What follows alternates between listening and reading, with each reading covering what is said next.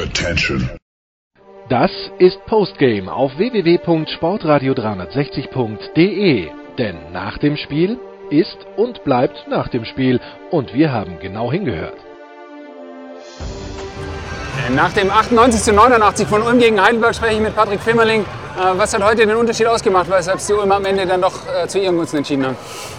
Ulm hat das ganze Spiel sehr gut aus, der, aus dem Zweierbereich einfach getroffen, haben sehr gut den Korb attackiert, haben schnell gespielt, haben, glaube ich, ihr Spiel auch mehr spielen können als jetzt zum Beispiel letzte Woche gegen Bayern. Ähm, und äh, ja, da sieht man auch die Qualität der Mannschaft. Da muss auch nun jetzt nicht irgendwie 30 Minuten gehen, sondern da ist genug Qualität da, äh, dass auch Karim nicht irgendwie 25 machen muss, um so ein Spiel zu gewinnen, ähm, sondern auch wie Dadier oder andere Spieler einfach auch glänzen können. Und äh, ich glaube, das ist wichtig. An einen der, der besten deutschen Bigmen ever muss ich die Frage stellen, äh, wie die, wie die Bigman-Leistung in dem Spiel ausgesehen hat. Äh, Bailey hat, finde ich, in den letzten Spielen sehr viel Gutes gemacht. Heute ein bisschen äh, nicht so viel zu sehen. Was, was war da der Grund?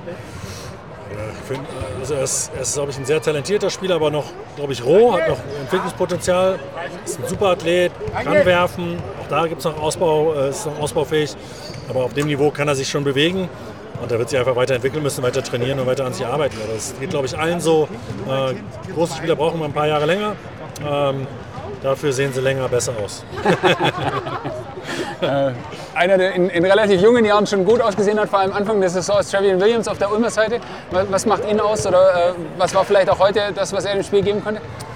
Er ist ja quasi so der Point Guard unterm Korb. Er kriegt den Ball und soll dann eigentlich kreieren, zwar 1-1 spielen, aber eigentlich laufen die ja Curls und die anderen Spieler cutten und bewegen sich gut, damit er auch die Leute finden kann, weil er einfach ein sehr guter Passer ist.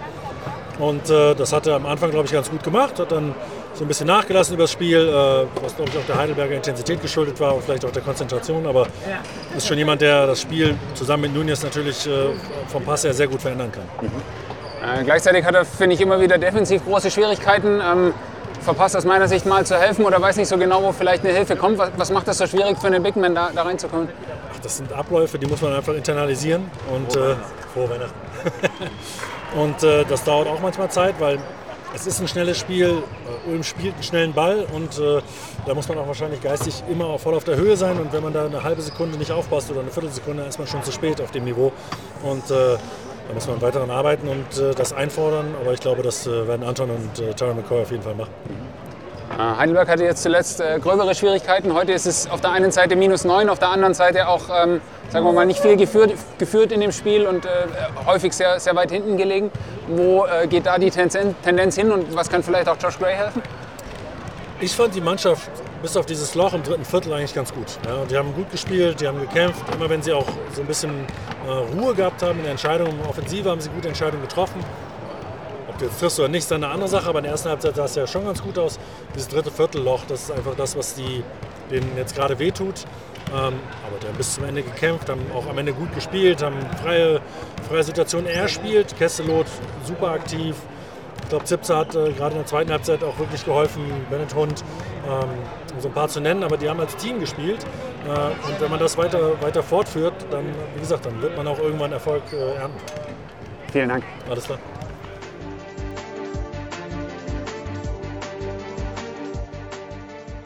Coach Planiswith, uh, your, your team played uh, uh, more or less 35 minutes on level or even better than home, but had those five minutes where they lost a 0 to 16 run, I think. Are you happier that your team was able to compete with Ulm for, the long, for so long, or that you had that slump? Yeah, I mean, uh, of course, not satisfied with the with the slump, uh, which in the end caused the the, the difference. But uh, happy with the, the, the mentality in in general. I would say. Uh, I think if we want to win games in in the BBL, we need to be more consistent. Uh, but uh, yeah, like I said, I'm happy we found guys that that really wanted to fight and uh, kept playing. You got Josh Gray uh, recently. How happy are you with what he was uh, already able to give? And looked like he got a bit of an injury in the, in the second half. Was that why he couldn't play more? Yeah, no, we're very happy with him. He gives us uh, way more creation at the at the point guard. Uh, obviously, we only had one for the last month, so it's very nice to have a second one. Um, we're very happy with him. He's a great guy. He also brought a lot of energy in the second half when he was not playing, so that was also very nice to see. And he needs to get in uh, in game shape. He, um, and he's not there yet, but he will get there. So yeah, the, that's why he was not playing. He was feeling a little cramp. Uh, we didn't want to take uh, too many risks there.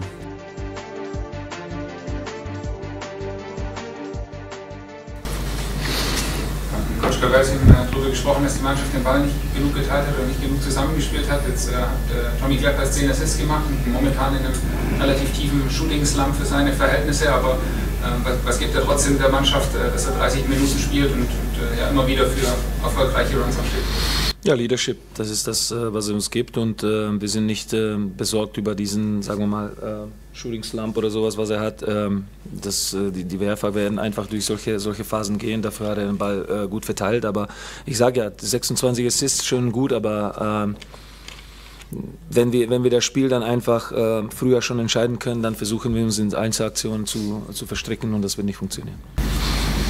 Spielen hatte ich manchmal den Eindruck, dass der Mannschaft am Ende so ein bisschen die Körner ausgehen. Auch heute hatte ich den Eindruck, dass sie will, aber das ähm, relativ körperlich flat aussah. Ist das sehr, sehr viel im Moment, oder? Ja. Also das ist, das ist ordentlich, was wir, was wir am Pensum jetzt äh, abrackern. Ähm, gerade auch mit Verletzungen von Robin, Verletzungen von Dakota.